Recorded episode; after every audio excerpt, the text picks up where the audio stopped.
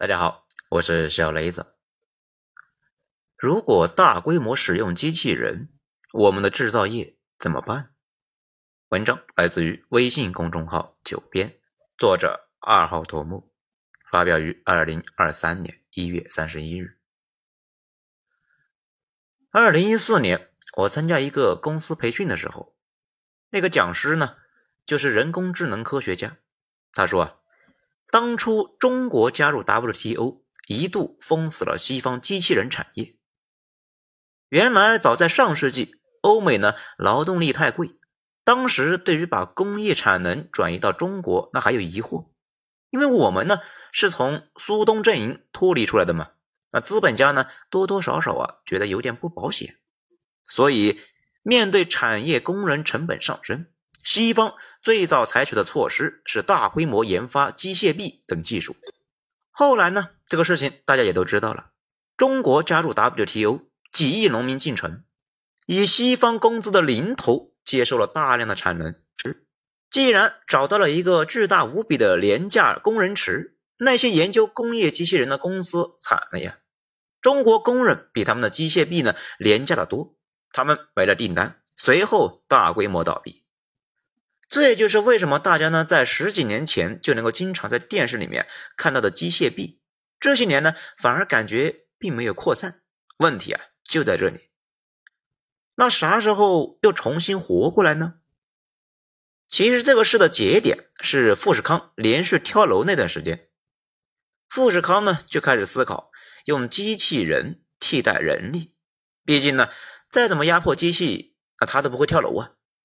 后来进展的非常不顺利，富士康投入了巨资，但是这些年呢效果非常差，因为手机、平板这里面类似于芯片、主板这些什么的高度集成模块，已经是流水线上呢全自动完成，全程几乎呢不需要人工参与，人工主要呢是负责最后的组装部分，这部分呢非常繁琐，几乎是没有技术难度。只需要工人一双手，甚至呢可以不带脑子，本来也没有多少成本配额。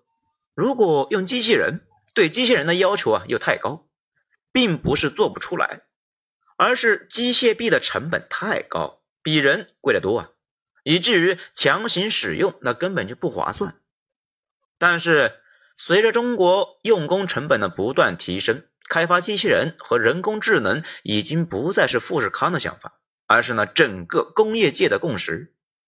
因为中国溢出的产能规模，那谁都接纳不了。更关键的是，产业最需要的是稳定的环境。非洲呢这个地方倒是挺大的，不过啊每隔一段时间政变一次，这还怎么做买卖呢？所以啊，并不能够到处转移产能。这个背景之下。AI 产业和工业机器人产业呢，又拿到了巨额投资，搞了起来。这不，最近几年终于出效果了。这前几天呢，看了一个新闻，江苏昆山政府宣传部就说，富士康已经是利用机器人的技术，将昆山工厂的员工人数从十一万减少到了五万。昆山市的政府呢，还表示。包括富士康在内，去年有三十五家台企在人工智能技术上呢投入了人民币四十亿元。事实上，不止富士康，包括我国的联想、小米都在搞熄灯工厂啊，也就是呢，整个工厂里面全是机械臂，不需要工人，没日没夜的干，不要求涨工资，也不抱怨资本家不执行劳动法。最凶残的应该是特斯拉上海工厂。对外声称啊，整车制造流程智能化，机器呢不用休息，失误率几乎是为零，所以啊，特斯拉的成本可以一降再降，伴随着车价也是一降再降，几乎呢就成为了价格屠夫啊。根据去年财报，特斯拉上个季度呢每辆车的净利润达到了九千五百七十四美元，比亚迪单车净利润呢为一千五百七十五美元。蔚来和小鹏汽车的单车净亏损分别达到了一万九千一百四十一美元和一万一千七百三十五美元。所以说呢，面对自动化的冲击，那其他友商也没啥选择，只能够跟进了。去年我国呢装备了三十万台工业机器人，全世界一半的机器人都卖到了中国，同比上涨了百分之一十五。大家可能觉得这三十万也不多啊，可是这玩意呢是不休息的，基本上这一个呢可以顶三个，也就是说一年替代一百万工人，今后呢每年保持百分之十以上的增长率，十年之后呢那就是几千万的劳动力啊。那更别说还有大量呢不那么明显的机器人，那比如越来越多的停车场呢已经是在搞无人值守，那再比如银行、超市都更新了最新的自动结算系统，这些都会节省大量的劳动力。可以说，就在最近几年，工业机器人和 AI 技术大规模替代人力已经成了必然。其实呢，参考一下科技史就知道。上面的估计啊，依旧是太保守。无论是蒸汽机啊，还是汽车，或者是后来的个人电脑，一旦价格到了某个临界点，产品功能性呢也达到了某个标准，就会有爆炸性的增长率，很快呢就会渗透到社会的每个角落。问题是，技术从来也不是技术本身，还附带着大量的社会学属性，比如。大规模应用之后，会不会导致工人的失业呢？对社会整体到底是好处多还是坏处多呢？参考之前的工业革命，就能够明显的看出来，英国在工业革命之后呢，国力迅速增长，很快就成为了世界霸权。但是，这种霸权是建立在对原有秩序毁灭性破坏的基础之上的。早期英国的制造业呢？依赖的是有一技之长的工匠，这些工匠经过长年累月的积累，手艺呢非常精湛，也因此啊进入了中产阶级。但是工业革命之后，机器带动机器搞生产，只需要一部分人修理机器的机械师，其他人呢就站在机器旁边做一些机械动作，那就行了。这种状态啊一直持续到现在，这就导致了原来的作坊呢纷纷倒闭。而工厂并不需要手艺太复杂的工人，只要能够做几个机械动作那就行了，类似于富士康那种。为了降低成本、提高竞争力，工厂也开始大规模的雇佣童工，大幅度延长工作时长。也就是孩子把父母的工作给抢了，一家人呢竟然是要靠孩子来养活。那这里呢就有一个关键的问题需要解答。那些从旧产业里面淘汰下来的人，他们最终怎么办呢？答案那是绝大部分呢没办法。这些工人呢很难再进入新兴产业。这就好像燃油车工厂关闭了，工人们能够去电动车那里上班吗？那说不定也可以。不过呢，要求的技能完全不是一码事。如果是工程师，大概率呢得回炉重造啊。因为现在的电动车更需要的是计算机相关的技术，而不是汽车的。从历史上的经验来看，新技术造成的一个代价呢，往往是需要一代人去慢慢消化。大家想一想，当初东北下岗的人就知道了。这也就是为什么日本一直保留着大量的僵尸企业，有些公司呢根本就没有任何效益，但是一旦破产，里边的人呢那就没了出路啊。为了这些人的生计，这些僵尸企业靠着银行救济一直勉力维持，几乎没有任何活力。一个经济体里面有这么多僵尸，那经济啊能好那就有了鬼呀！好，咱们再回到这个话题：工业革命之后，欧洲出现了惊人的一幕，少量资本家呢那更加富有，绝大部分人啊更加贫穷，这也就导致了后来风起云涌的工人运动。工人们那就要求啊，降低工作时长，提高待遇，一直到一战之后，工人们的地位呢才重新好起来。可见呢，技术并不是永远带来好处，技术呢总是大幅提升全社会效率的同时，大部分的利益呢却是受损的。这些人利益受损之后起来闹，社会制度呢也就跟着发生变革，达到新的平衡。所以说，技术进步不仅仅意味着生产力的提升啊，更会导致呢阶层的起落，社会制度的变革，以及呢观念的巨大革新。讲到这里呢，大家可能就会说，呃，既然这么惨，咱们可不可以避免技术进步呢？啊，维持现在的状态挺好的。事实上是不行的。这日本为什么成了那个挫样呢？三十年没啥进展，大家分析了各种原因，最关键的呢，却很少有人说。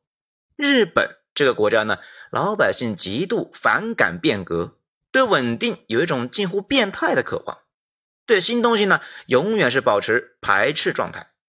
这每次都是混不下去了呀，咬牙变革一次，然后呢，就不再向前，在那里呢，精雕细琢，形成了一个极度稳定的状态，等着下一次呢，混不下去。再变革。事实上，美国和德国呢后来超越英国，某种程度上啊，也是因为英国对新技术呢采取保守策略。美国和德国啊通过了内燃机和电力革命，挑战了英国的传统地位。比如，英国军舰一开始呢并不想换这个内燃机，尽管内燃机啊有无数好处，但英国是蒸汽机时代的霸主，想一直玩蒸汽机。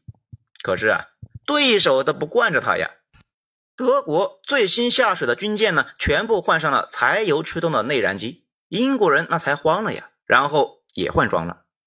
而且跟英国一样的是，由于新产业巨大的变革和极其高效等特点，美国那边呢，最先掌握了这些技术的人纷纷变得是富可敌国。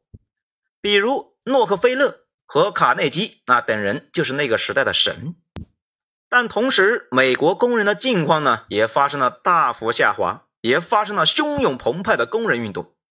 这个意义上来讲，我国加入 WTO 能够发展那么快，本质呢，也是因为我们的起点实在是太低了，老百姓太穷，往哪个方向发展呢，那都是进步。所以，无论是改革还是新技术的应用，阻力都非常小。如今为什么说进入了深水区呢？因为现在已经形成了大量的既得利益阶层，任何改革那都要伤及一些人呢，他们当然不愿意啊。也就是说，上一个时代的王冠往往是下一个时代的累赘。这一点呢，我们其实啊也体会很深。曾经呢，中国人最喜欢的东西啊，无疑是国企的一个编制。后来呢，经济体制改革，面对新技术、新管理的冲击。陈旧低效的国企成为了累赘，于是就有了大下岗。曾经呢，很多人做梦也想有一个店铺，一直收租金，这才有了那一句啊“一铺养三代”。但是，移动互联网崛起之后，店铺呢受到了前所未有的冲击，大量贷款买店铺的人都成为了超级韭菜，现在呢还在那里还钱。不出意外的话。大家现在珍视的很多东西啊，再过一些年又将面临重新估值。接下来的智能革命冲击最大的呢，无疑是我们的制造业产业，几乎是重塑级别的变革。此外，AI 也会影响很多的低级白领，比如最新发布的那个 Hat GPT，想取代作家呢比较难，但是取代那些财经小编呢，那就跟玩似的。以后无论是手速还是准确性都不如 AI，但是整体而言，新技术呢会重塑格局，却不会对格局啊有太大的改变。比如第一次工业革命之前，英国已经是当之无愧的海上霸主，工业革命呢只是让它拥有了半个世纪绝对的领先优势。第二次工业革命也爆发在了当时的世界第一经济强国美国。而不是非洲或者亚洲，也就是说，技术革命只会爆发在底子很厚、市场规模极大的国家，而不是随便的某个国家。下一次智能革命也只能够爆发在中美欧这些大国里边，其中一个国家取得优势之后，可能有一些年的领先优势，其他的呢立刻就会跟上。如果无人工厂成熟，工厂呢，只需要电和土地，还有资源。到时候，美国辽阔的国土优势呢，是不是就出来了？制造业回归可能也就不再是问题了。但是大家也要意识到，这个世界呢，并不是零和博弈。就算美国制造业重新崛起，也不代表呢我们那就要完蛋，因为产业是依赖上下游的，并不能够一起跑。此外呢，制造机器人和维护那些机器也需要大量的理工科人才，这一方面我们有优势。更关键的一点，吸引制造业跟打仗不是一码事，这更像是在找女朋友。你不能够总想着控制别人，应该是做的是啊，建设更文明、更法治和更和谐的环境，吸引别人在你这里呢安全的赚钱。如果你做好了，别人在你这里赚钱了，他怎么会转移呢？过去四十年，我们为什么会有这么大的进展？很大的一个原因就是啊，中国超级稳定的内环境，让产业资本安心建厂。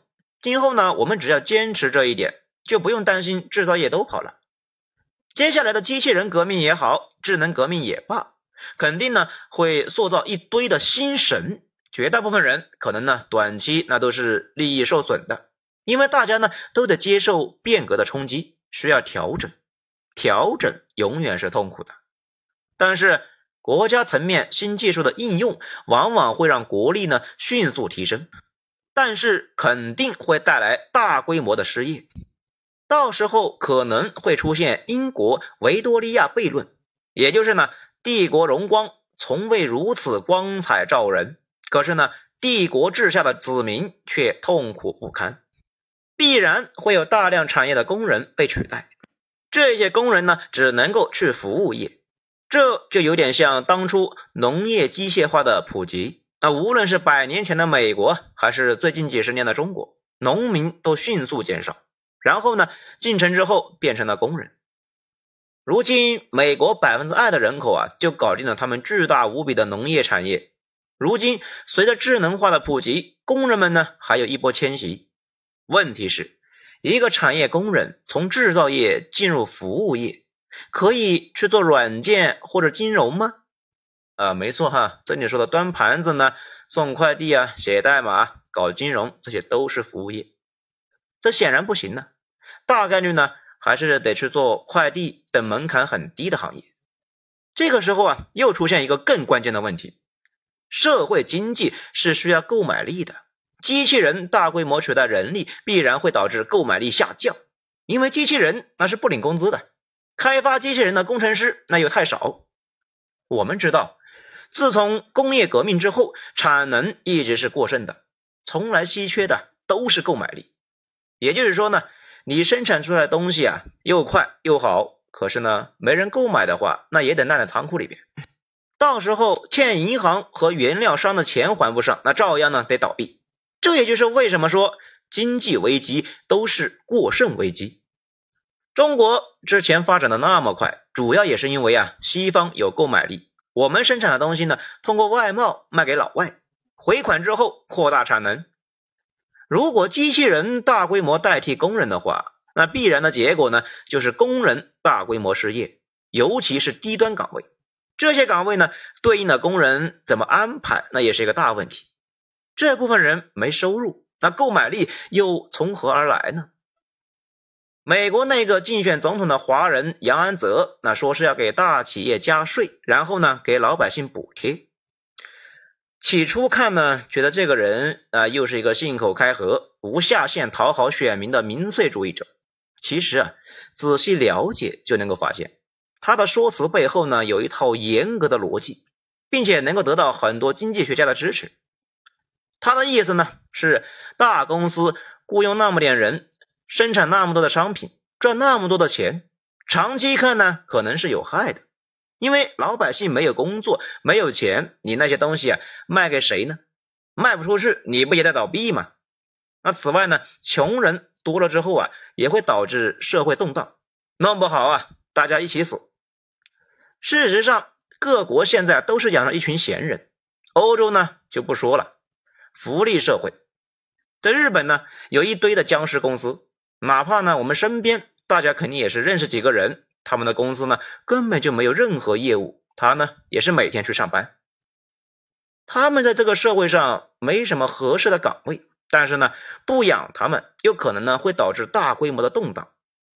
机器人革命会导致很多人失业，但是啊少数公司变得富可敌国，最后呢，只能够是他们出钱养着那些没有工作的人，不然大公司也别想好好赚钱。当然呢，这种供养呢，也不可能是让你过得太爽啊，只是维持一种凑合混下去的标准。想过得爽，过得好，那还得自己啊想办法。好，到这里呢，咱们的结论已经是很明显了啊。这第一，智能化和机器人大规模铺开，基本上不可避免。这第二呢，无数人的利益会受损，少部分人会变得更富更强。由于整体效率提高，国力呢也会大幅度提升。机器人的大规模使用会导致工人失业或者降薪，但是呢，我们的制造业反而会更强。这第三，变化那既然没法避免，就该去拥抱，而不是呢回避，那不然就成日本了。